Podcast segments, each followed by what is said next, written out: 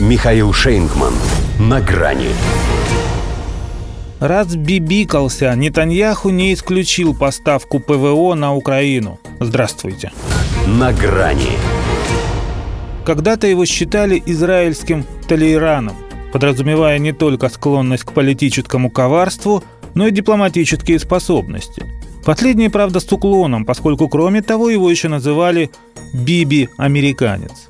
При Бараке Хусейне, впрочем, от этого прозвища осталась лишь первая часть, ибо не сложилось у них. И с заместителем Обамы, казалось, будет та же история. Но только этого мне не хватало. Решил Бенjamin Нетаньяху, что 100-тысячные антиправительственные акции – достаточный аргумент, чтобы оградить себя от внешнего раздражителя.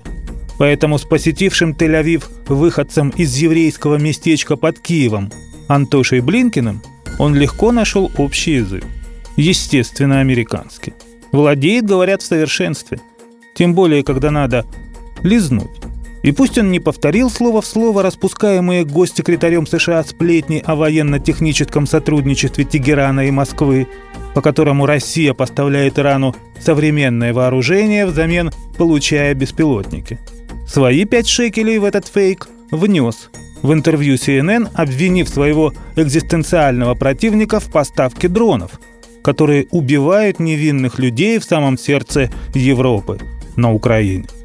Сделал это, надо полагать, даже не столько для того, чтобы объясниться за атаку оружейного завода в Исфахане, ответственность за которую, кстати, он так на себя и не взял, ограничившись лишь ремаркой о том, что не намерен обсуждать операции израильских спецслужб.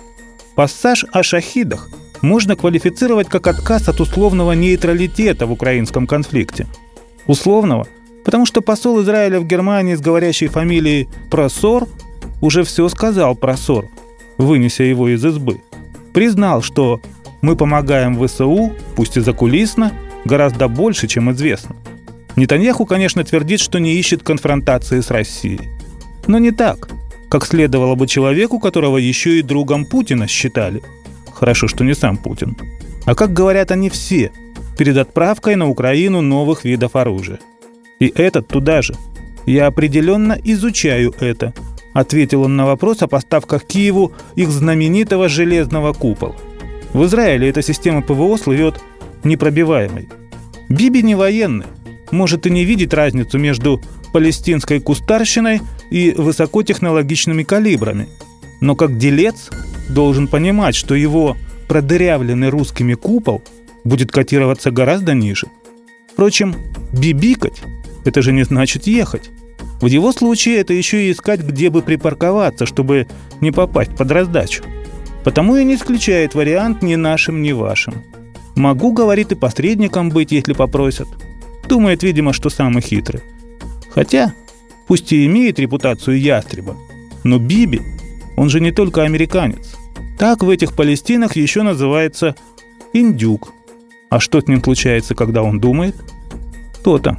Как говорят в Белом доме, редкая птица переживет День Благодарения. До свидания. На грани с Михаилом Шейнгманом.